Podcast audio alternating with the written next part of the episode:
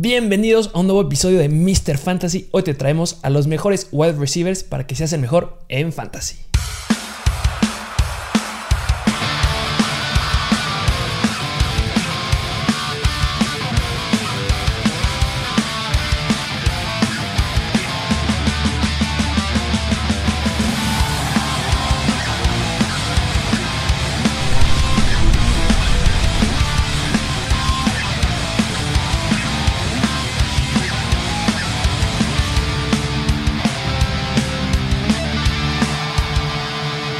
Bienvenidos a un nuevo episodio de Mr. Fantasy. Hoy tenemos un gran episodio. Tenemos otro ranking, otro ranking muy solicitado. Se preguntó, ¿y los wide receivers es algo que la gente quiere saber? ¿Cuáles son los mejores receptores para esta temporada en Fantasy? Los receptores, las posiciones más difíciles que yo creo desde mi punto de vista de las cuales rankear. Porque son en, enorme la cantidad que hay. Son, son, muchísimos, es difícil poder rankear. Yo creo que tenemos, el top 10 sí puede estar un poquito claro, pero llega un punto en el que tienes que empezar a, ver estadísticas, tienes que conocer el coreback, tienes que conocer al staff de cocheo, tienes que conocer a los propios corredores, porque todo eso se involucra para saber quiénes son los mejores. Para conocer su rutina diaria, sus hábitos para saber bien quién es bueno y quién no. Su dieta. Sí, sí, claro que A ver quién come salmón en el día y quién no. Así es. Pero como siempre, vamos a empezar con las noticias. Tenemos un par de noticias importantes este, que se dieron esta semana. Y primera noticia, Tim Tebow. Tim Tebow, el ex, creo me parece fue ganador Heisman, ¿no? Así es, un el ganador. ganador del Heisman Juan de Tyrant.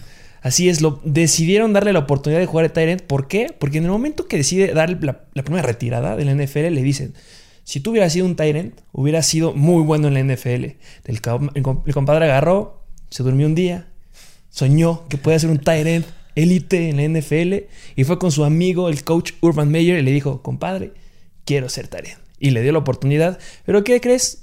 Lo cortaron. Después de su gran participación, no sé si viste los videos, vamos a ponerles el video aquí de su gran bloqueo que hizo Tim Tebow. de 10, de calificación de 10. Y pues obviamente lo cortaron en la semana. No, no puede ser. Y bueno, otra noticia es de los New England Patriots, que John Smith y Hunter Henry, que ambos están lesionados. Esta, la semana pasada se lesiona Hunter Henry, esta semana se lesiona John Smith. Dicen que no es grave, dicen que puede ser de corto plazo, que pues se espera que para la temporada regular ya regresen, pero de todas maneras es como quitarle ese ritmo a, sea quien sea el quarterback, a Cam Newton, Mac Jones, es quitarles como esa conexión que pueden llegar a tener. Aparte de la conexión de la que se estaba hablando, se pensaba o la estrategia que se tenía es vamos a regresar a tener tight ends, como en esos tiempos donde estaba Gronkowski, Aaron Hernández, esos viejos tiempos de los Patriots, obviamente John Smith y Hunter Henry no son Gronkowski, no son Hernández, hay que tenerlo claro, pero estaba interesante lo que se podía lograr y con esta noticia pues vemos que, veremos qué sucede. Sí, sí, sí, esperemos regresen al full para la temporada. Así es, y hablando de lesiones, no solamente se van, también tenemos jugadores que regresaron ya a entrenar, algunos ya jugaron en sus partidos de pretemporada, el debut de Devonta Smith, que se perdió el primero, ya juega. No pudimos ver la dupla. Me quedé con ganas de ver la dupla de Davonta Smith con Jalen Hurts. Sí, claro. Se enfermó del estómago mi compadre. Se echó unos taquitos ahí antes de jugar. Y terminó en el hospital. Nada, nada, parecía nada grave. También regresó Darren Waller a los entrenamientos. No estuvo en el training camp, estuvo en el sideline todos los entrenamientos, pero ya regresó a los entrenamientos. El tight end número 2 a mi punto de vista. Sí, sí, sí. Y también Melvin Gordon. Melvin Gordon que regresa a tomar la titularidad, que le pongo entre comillas, porque compadre llegó Javonte. Nada más a quitarle oportunidades a Javonte Williams. Gran potencial de Javonte Williams, va a ser un gran corredor, pero ya lo estaremos analizando en, en los siguientes rankings de corredores, en los sleepers. Ustedes quédense, suscríbanse para que sepan dónde vamos a analizar a Javonte Williams, un gran corredor en esta temporada. Así es. Y por último, esta noticia de Dak Prescott. Otra vez Dak le pasó a Prescott, que se dice que no va a poder regresar al 100%, que no es probable, no es lo esperado que regrese al 100% de que estuvo lidiando con su lesión del hombro, de que se quebró el tobillo horrible, todos vimos el video y dicen que pues no es probable que regrese a ser el que era el de antes. Obviamente, cuando estamos hablando de lesiones de tobillo, sí vemos que puede haber una disminución en el desempeño, pero analizando artículos que hay, yo no me hubiera esperado que Dak Prescott tuviera una disminución en su desempeño, a lo mejor le hubiera costado agarrar confianza. Algunos médicos comentan que le costaría agarrar confianza las tres primeras semanas, cuatro semanas. Yo considero que la training camp era suficiente para dar confianza. Después llega con esta lesión en el hombro, que sí, dicen, como todo, dicen que no podría llegar a estar al, 100, pero yo sí le doy un gran beneficio de la duda porque es un quarterback élite, de verdad, si logra estar saludable, aunque a muchos no les parezca, Dak Prescott está en el top 5 de quarterbacks si está sano. Pero eso lo veremos en otro episodio. Así es, ya iremos más a fondo en ese tema. Y arranquemos con lo que vinieron. Vamos con el ranking de wide Como me gusta decir, de lleno. De lleno. Toda la grasita. Vamos a ver qué tenemos. Este, como el, ranking de running backs. Yo creo que el primer lugar no se debe de discutir mucho. no, no, para nada. Y, y, hasta eso es como muy, muy similar ese patrón con todas las posiciones. Como que el primer lugar siempre es como súper indiscutible. Es muy difícil moverlo el primero y el segundo. Yo lo que he visto, el primero y el segundo están como que bastante sólidos. Aquí el segundo como que podría, que sí, que no, que tiro, jalo, pero la verdad yo los considero bastante sólidos. Yo creo que muchos van a estar de acuerdo con nosotros. no entendería a alguien. Hay muchos, eh, hicimos dinámicas o hicieron dinámicas ahí en, en el perfil de Instagram que vayan a seguirnos a Mr. Fantasy Football. Y entre las estrategias que muchos ponían es ir por Davante Adams. Sí, claro. Y obviamente recalco que a mí Davante Adams no me cae bien.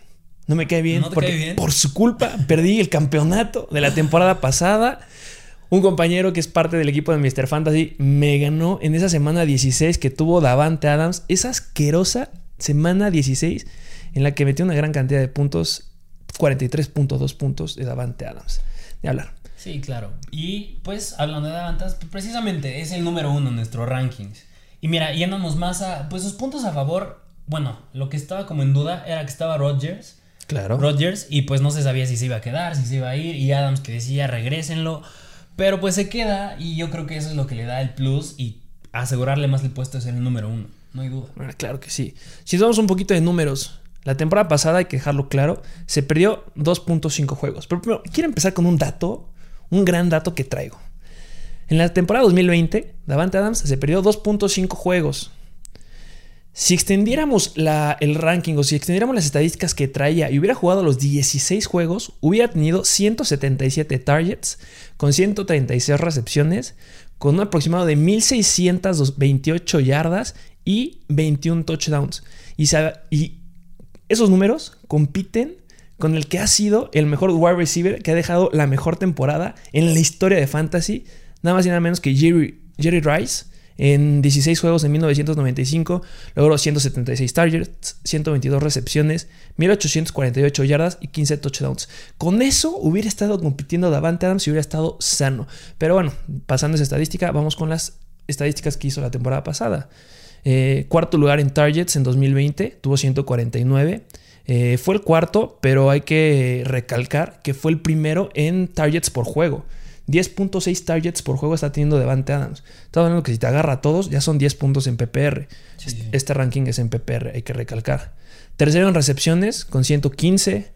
Cuarto en yardas, 1374 yardas. Y viene lo importante. Primer lugar en touchdowns con 18.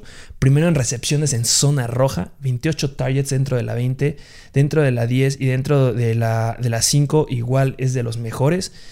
El primero en yardas por juego, 98 yardas por juego está metiendo a Davante Adams. Si sacamos un análisis con esos 10 targets y esas 98 yardas, ya estamos hablando que está cerca de los 20 puntos. Sí. Un gran wide receiver. No, está cañón. Y como lo dijiste, pues todos esos datos es nada más para darle más razón del por qué es el número uno. Claro que Aaron Rodgers influye mucho en por qué es el uno, pero pues mientras estén esos dos juntos en el mismo equipo, van a seguir brillando los dos. Y algo que también recalcar es son las manos seguras. Tú quieres un wide receiver que tenga buenas manos y este hemos hecho un ranking, bueno, yo les traigo un ranking de los receptores que tienen más de 100 targets en el 2020 y es el segundo mejor con porcentaje de pases completos.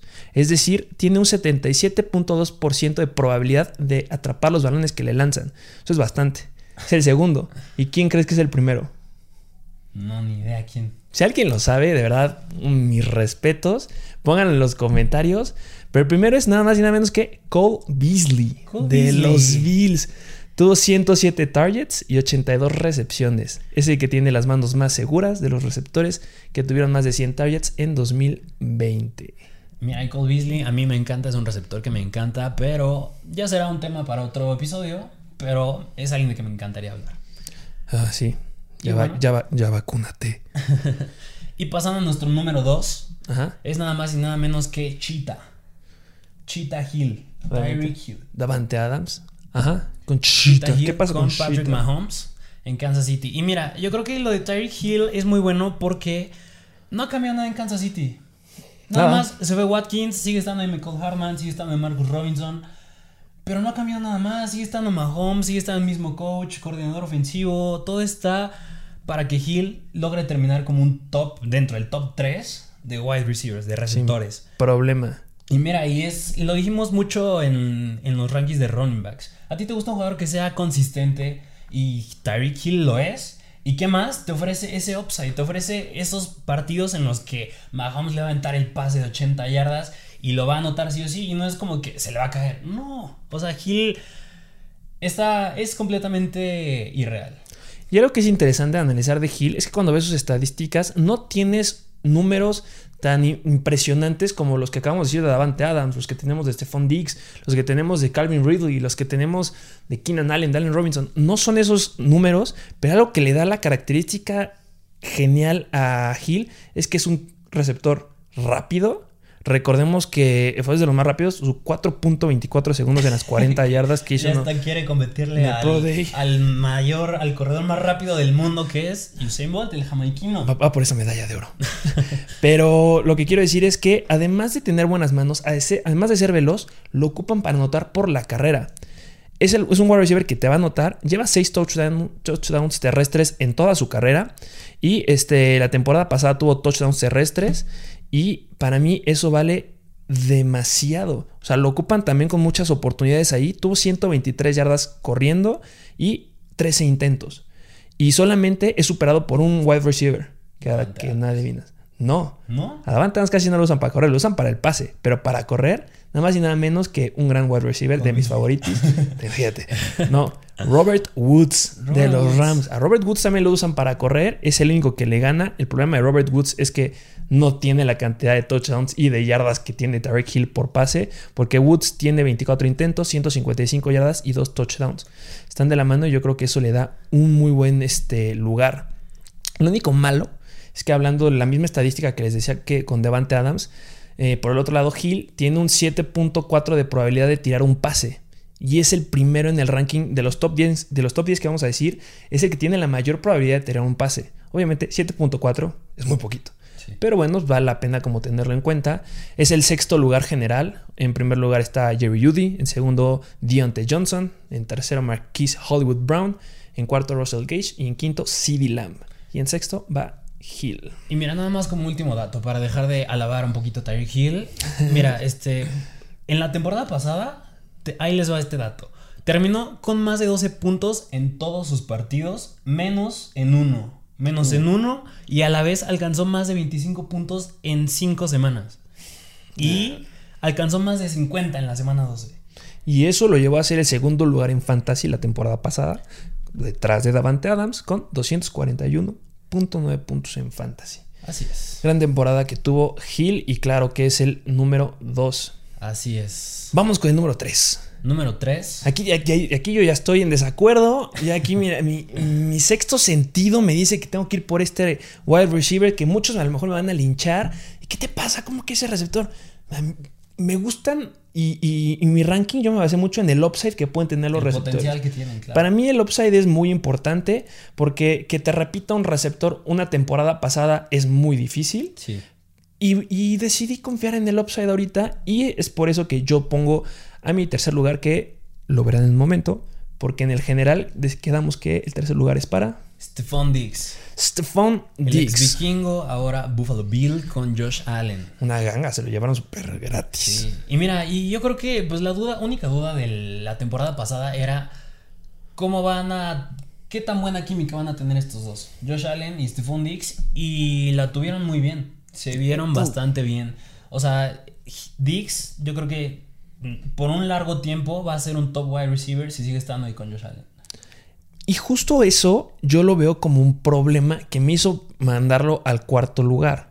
¿Por qué? Porque Stephon Diggs fue el primero en recepciones de toda la temporada con 127 recepciones y eso lo mandó a ser el sexto de todos los tiempos.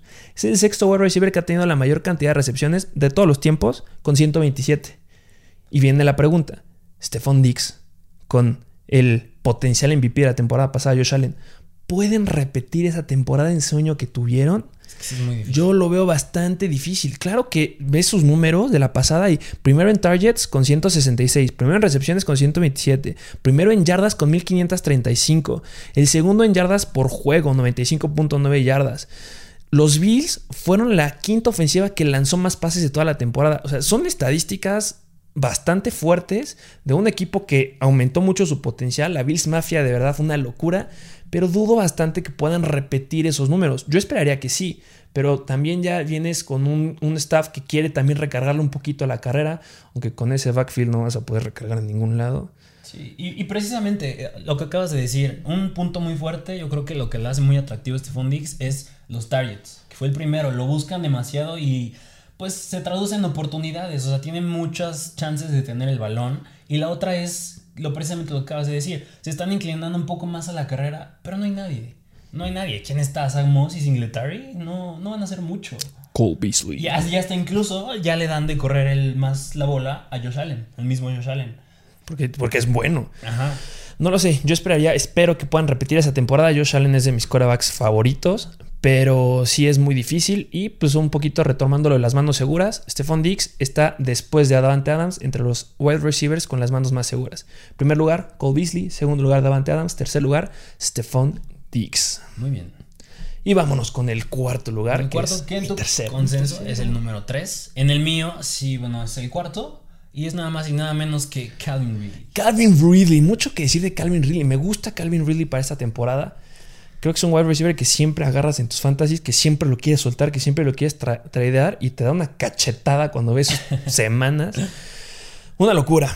Yo digo que me quieren linchar porque a lo mejor mucho. No es, es un wide receiver que está llegando, que no es muy sonado. Hay por ahí un, un, wide receiver que son de los que vienen, que a lo mejor meterían algunos aquí. Pero este, tiene un nuevo head coach, eso es importante. pero el head coach quiere mantener la dupla Matt Ryan con Calvin Ridley, que eso es muy importante, que se puede dar. ¿Qué cambió? ¿Qué cambió en los Atlanta Falcons? No, pues ¿qué cambió? Y es el factor más importante. Se va el número 11. Se fue Julio Jones, actual número 2 de los Titans. Se va. Y algo muy importante es que sin Julio, que este dato por, a mí me hizo ponerlo ahí, eh, sin Julio Jones superó las 100 yardas en 5 de los 7 juegos de los que Jones no estuvo. Promedió 11.3 targets por partido. El número 1 de la temporada fue Davante Adams con 10.6 por juego. Calvin Ridley promedió 11.3 targets en estos 7 juegos. O sea, eso te da un gran potencial. Estamos hablando que puede venir algo muy, muy bueno. Y que Atlanta Falcons se va Julio Jones, llega Kyle Pitts. No sabemos cómo van a usar a Kyle Pitts. Es una locura ese hombre, un tight end irreal, obviamente. Pero necesitamos verlo en el campo pero yo no creo que le vaya a quitar oportunidades a Calvin Ridley. Y también importante que Calvin Ridley es un, receptor que le gustan los pases largos. Es el top en los pases largos. Hablando de sus estadísticas, solamente jugó 15 juegos en la temporada pasada. Es el primero de los receptores con más juegos de más de 100 yardas. Tuvo 8 juegos de más de 100 yardas en la temporada pasada. Es el tercero en yardas por juego con 91.6 yardas. O sea, hay mucho potencial ahí. Es el segundo en targets en zona roja. Ese compadre le dan la bola para anotar. Este, en, cuando están a, 20 yardas de anotar. El segundo dentro de las 5. Es el primer lugar en pases más largos. Su promedio de targets, o sea, el promedio de, la yarda en la que encuentra Matt Ryan a Calvin Ridley, son 15 yardas después. O sea, él está atrapando las bolas a partir de 15 yardas de donde está la, bola eh, del inicio de la jugada. O sea, ya estamos hablando ahí de mínimo un punto por la recepción y un punto por el, por el, por la cantidad de yardas más las que vaya a hacer después. Y también es el primero en yardas aéreas y por mucho. ¿Qué son las yardas aéreas? Simplemente son las yardas totales que tiene el receptor al final este, del partido, de las estadísticas, y les quitamos las yardas después de la recepción. Y es el primero por mucho. Tuvo 2067 yardas. El segundo strike Hill con 1762. O sea, ahí ya van más de 200, 300 yardas en las que Calvin Ridley, antes de atrapar el balón, genera a diferencia de los demás. Eso me hace ponerlo en mi tercer lugar. Y mira, yo nada más como pro le agregaría, con base a todo lo que acabas de decir, es un factor que yo creo que a muchos les preocupa y es, no es nada más el que se haya ido Julio Jones y el que no hubiera estado, sino... Y muchos dicen, ay, se va a enfrentar ahora contra el, número, el cornerback número uno del equipo rival, que es enfrentarte, enfrentarte a Stephon Gilmore, a Jalen Ramsey, a Kevin Howard. Pero como lo dijiste, en esos siete juegos, lo que hizo y se enfrentó contra los top, top cornerbacks, los top corners, y lo que hizo, lo que hizo. Y yo lo considero de los mejores que corren sus rutas. Ah, es de los mejores. Logra la separación increíblemente. Si ves los partidos, te darás cuenta. Siempre está solo. Siempre está solo. Salió un video, igual, vamos a poner también aquí, eh, del entrenamiento conjunto que tuvieron con Miami Dolphins. Y el corner de los Dolphins lo dejó rotísimo. Es muy bueno corriendo sus rutas el buen Calvin Ridley. Así es. Y pues llegamos a que es nuestro número 4, Calvin Ridley. Mi número 3, ¿eh? Bueno, tu número 3. Consenso número 4. Siguiente. Vamos con el número 5, que es DeAndre Hopkins. DeAndre Hopkins. De los Arizona Cardinals el mejor receptor, no sé lo que tú piensas, pero para mí es el mejor receptor de la NFL. No, habla, fuera de fantasy, es de los mejores, el mejor pagado. Davante Adams quiere que le paguen como él. Manos seguras, su récord que tiene. las manos es lo que más me gusta. Es manos seguras Hopkins. Su, su récord de 160 targets con un pase tirado nada más. ¿Qué es eso? Unas manos extremadamente seguras las de. Tiene, de verdad tiene pegamento nato en sus manos. Le sale el pegamento del sudor, yo creo, y logra tener el balón muy bien. No, es muy, muy bueno. Estuvo toda la temporada este, sano. Fue su tercera temporada consecutiva con más de 100 recepciones, que eso se debe recalcar. O sea, está bien que hagas una, pero que ya sea tu tercera, mis respetos. Primer lugar en recepciones de más de 40 yardas en 2020 y está empatado con uno de mis receptores favoritos que muchos están infravalorando para esta temporada, DJ Moore, que les dieron unos datitos de DJ Moore, que uf, gran, gran wide receiver. Él está también en primer lugar en este más número de pases de más de 40 yardas. ¿Y cuál es el problema con DeAndre Hopkins? Porque un wide receiver que es tan bueno, tiene excelentes manos, su tercera temporada con más de 100 recepciones, está hasta el quinto lugar. No tiene touchdowns no tiene touchdowns. Los Cardinals no lo usan como deberían, pero también los Cardinals tienen una gran ofensiva. Tienes a Kyler Murray que corre muy bien con la bola. Y mira, nada más un poquito específico más. En cuanto a lo de los touchdowns, solo el 12.5 de sus puntos totales en el 2020 fueron touchdowns. O sea, es muy bajo. Muy, muy poquito. Muy bajo. Muy, muy, muy claro que lo afecta enormemente. Y mira, y yo creo que puede afectar, ok, llega AJ Green, Llega, draftean a Rondal Moore. O sea, sigue estando ahí Christian Kirk. Fitzgerald, que como que está, ay, como que sí me quedo, como que juego, como que no. Pero, pero a ver, en las últimas cuatro temporadas ha acabado dentro del top 10. O sea, ahí te van los lugares que ha acabado. La pasada quedó en el noveno lugar, la antepasada en el noveno, luego en el segundo y luego quedó en el primero. O sea, tiene la probabilidad muy alta de quedar dentro del top 10. Sí, es alguien que te va a quedar ahí, es seguro. Lástima, no quiero decir lástima de equipo porque el equipo es muy bueno, pero sí se queda bastante corto. Un problemilla ahí que vi en sus estadísticas es que es, le gusta fomblear o si suelta bastante el balón en el 2020, tres fumbles, pero eso a mí no me importa, la verdad, es algo que no tomo en cuenta. Y un punto importante, del top 10 que tenemos ahorita es el wide receiver que tiene el calendario más fácil para receptores. Los Cardinals están este, dentro del top 10. Es más, te voy a decir en qué lugar están los Cardinals. Los Cardinals están en el lugar número 8 de este calendario más fácil para los receptores. Entonces considero que es algo que, puede valer ahí algo. Exactamente. Debemos que también estas estadísticas no les pegan mucho este tipo de wide receivers porque son muy buenos. Pero pues eso, no lo usan como deberían. Bueno, no es que no lo usen como deberían, pero podrían explotarlo. Lo fabuloso sería que en cada partido se echaran un Hail Murray. Como un Murray contra los Buffalo Bills. Estará fenomenal. Mínimo el 70% te los va a agarrar. Tiene muy buenas. sí, claro. Y bueno, pero vamos con nuestro número 6. número 6, creo que aquí estamos de acuerdo. si me equivoco. Ok. Que es nada más y nada menos que el novato de la temporada pasada, Justin Jefferson. Señorazo Justin Jefferson bailando ahí en el Fortnite, sí que sí. este. Esa posición de Justin Jefferson, cómo va a quedar para la historia. ¿Qué puedes decir de Justin Jefferson? Híjole, Jefferson, como yo lo veo, tuvo de las mejores temporadas como novato. O sea. Irreal. Sí, irreal. Yo de verdad no esperaba que fuera a ser el receptor que fue, pero de verdad que me impresionó. Y digo, menos teniendo a Adam Thielen siendo tu compañero y a quarterback a Kirk Cousins. Que digo, no es del todo malo, pero digo, hay mejores opciones. Y tenía que llegar a llenar unos zapatos muy, muy grandes de Stephon Diggs. Sí, claro, los y, wow, es muy bien. Sí, claro. Eh, algunos números, es el fue el primer lugar en yardas por target, 11.2 yardas, o sea, es, un gran número. Cuando estás compitiendo como novato con los grandes wide receivers, vale la pena recalcarlo. Está empatado en el primer lugar con pases de más de 20 yardas, tiene 23. Está empatado con nada más y nada menos que con Calvin Ridley. Y eso solamente considerando que tuvo 125 targets.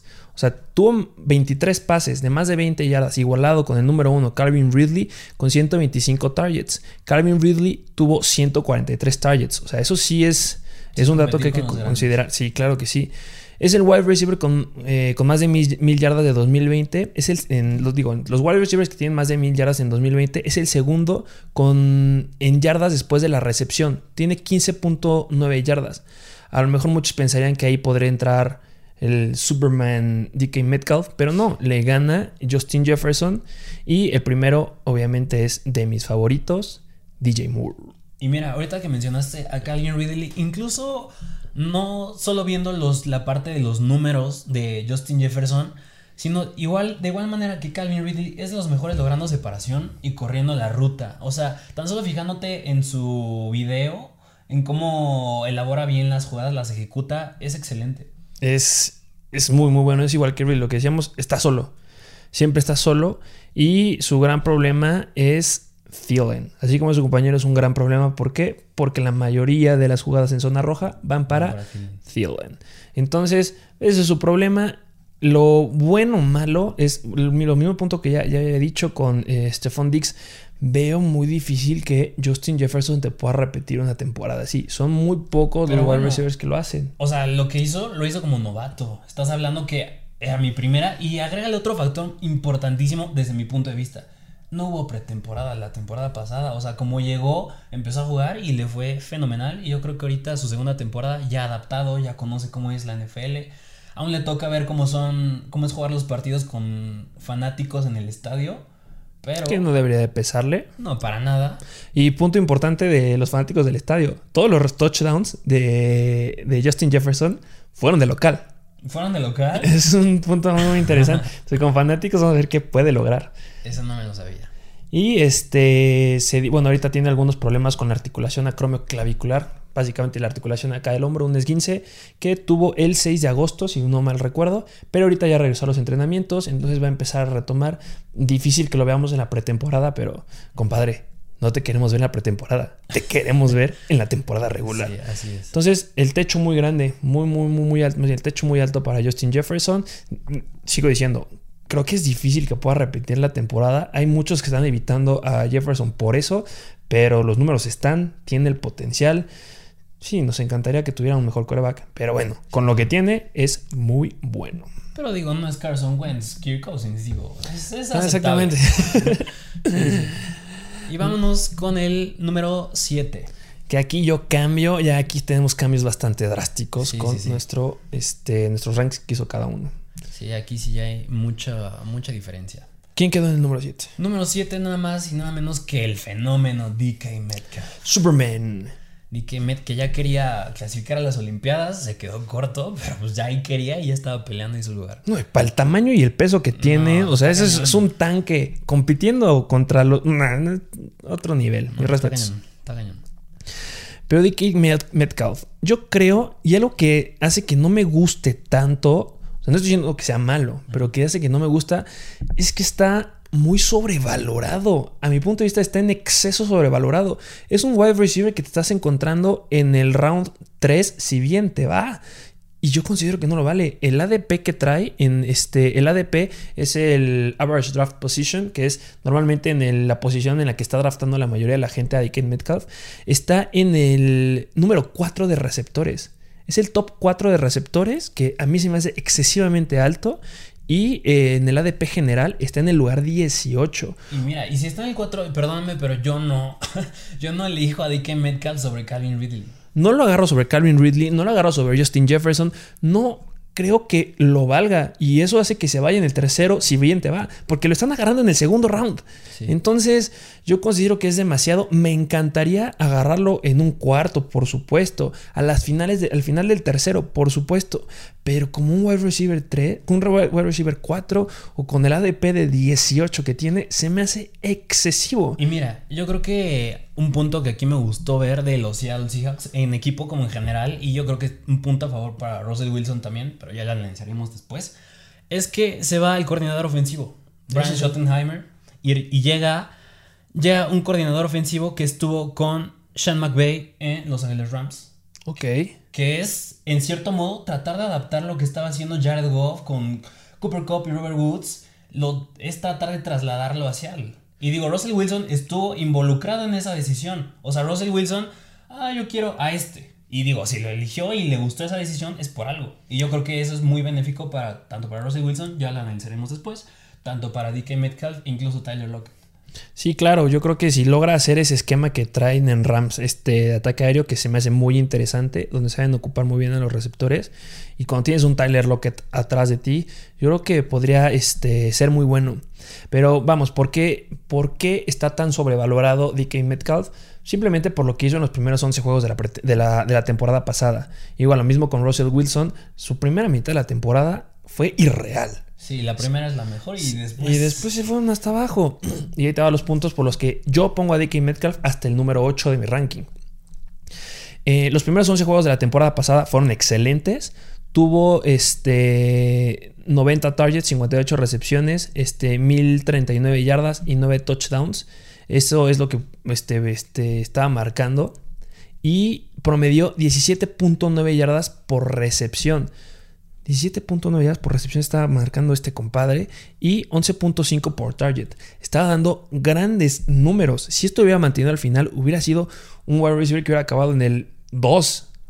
Entonces apuntaba a tener una, temporada de más de 1500 yardas y eso pues, lo apuntaba a, ser muy, muy relevante para este año en, en fantasy.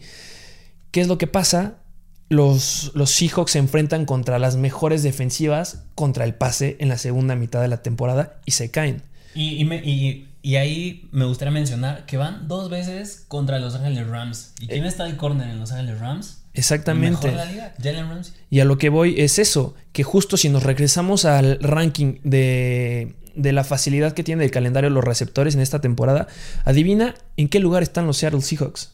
Son los cuarto peores en calendario en otra de, este, eh, de acuerdo a los wide receivers. O sea, tampoco tienes un calendario que te vaya a favorecer. Si ya te lograron a pagar lo suficiente la segunda mitad de la temporada pasada porque te enfrentaste a muy buenas defensivas, déjame decirte que esta temporada la vuelves a tener difícil contra defensivas importantes. Ya lo dijiste, vas dos veces contra los Rams. Y suelen apagar bastante a, a DK Metcalf cuando se enfrenta contra este tipo de, de defensivas. Entonces, por ejemplo, en la semana 16, semana de campeonato, se enfrenta contra los Rams, solamente genera 11.9 puntos. Una semana antes, contra Washington, 9.3 puntos.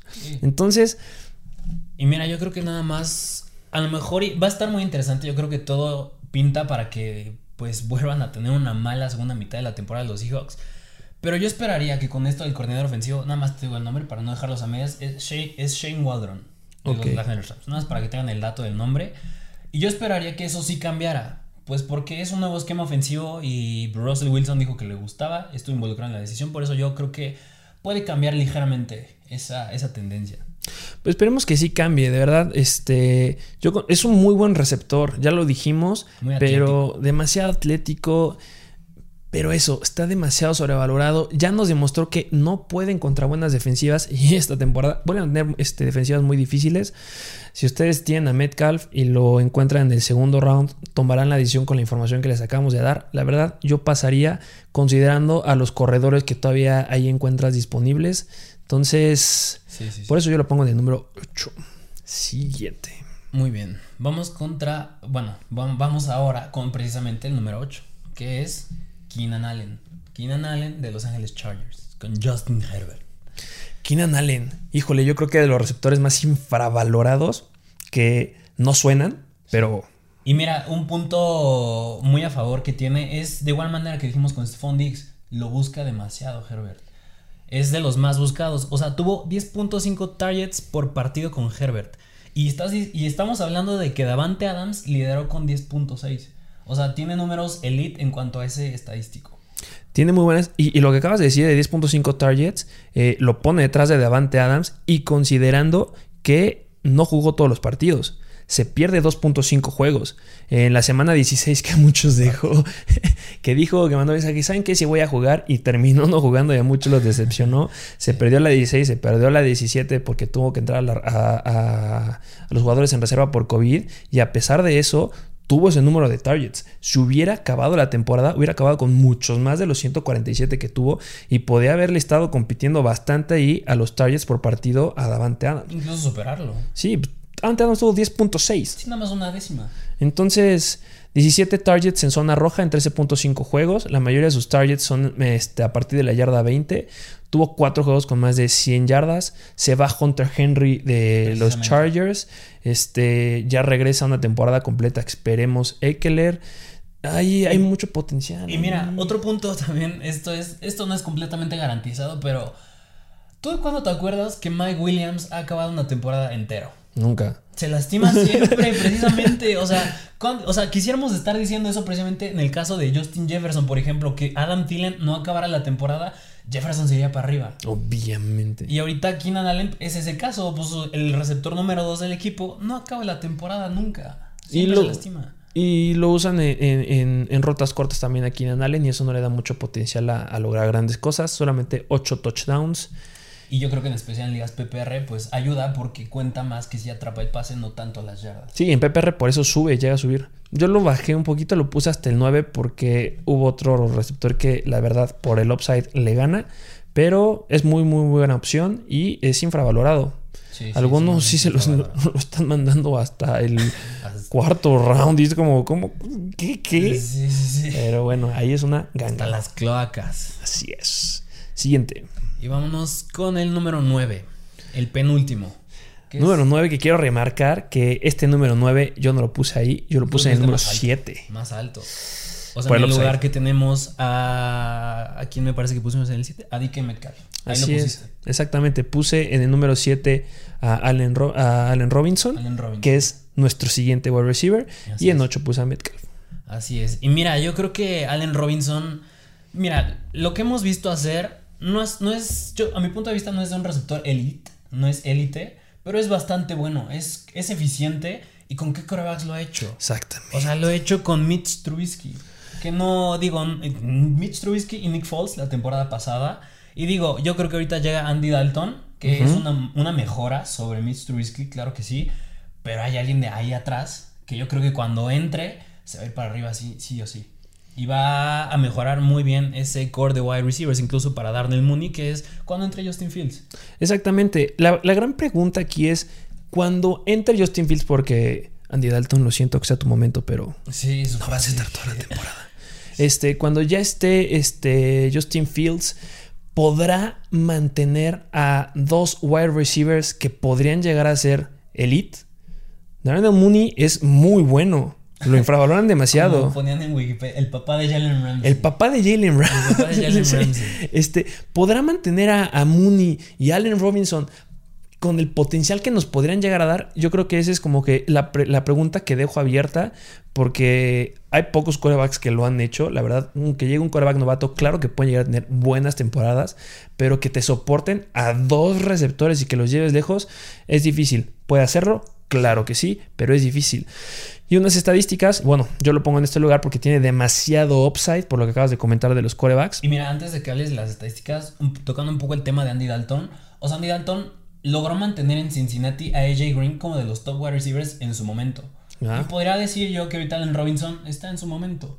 Y lo logró mantener. Y así que digas Andy Dalton es muy bueno. No, tiene mucha experiencia, claro que sí. Pero logró hacerlo con AJ Green. Y yo no veo por qué no podría hacerlo en el tiempo que esté como titular con Allen Robinson. Exactamente, o sea, sí, es un veterano, trae, trae mucho conocimiento, trae escuela, por mucho que lo odiemos por su última participación que tuvo con los Cowboys, etcétera. pues trae experiencia y es el que va a empezar ahí y podría levantarlo bastante en comparando contra los corebacks que tenían.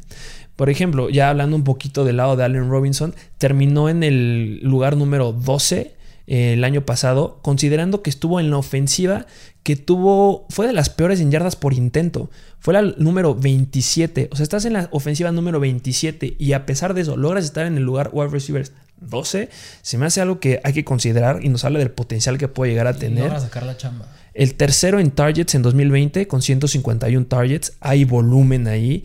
Y este, te está hablando del esquema que traen que sí se lo quieren dar. Es el cuarto en recepciones con 102 recepciones. O sea, tiene buenos números. Y algo muy importante es que Chicago no lo explotaba al 100%.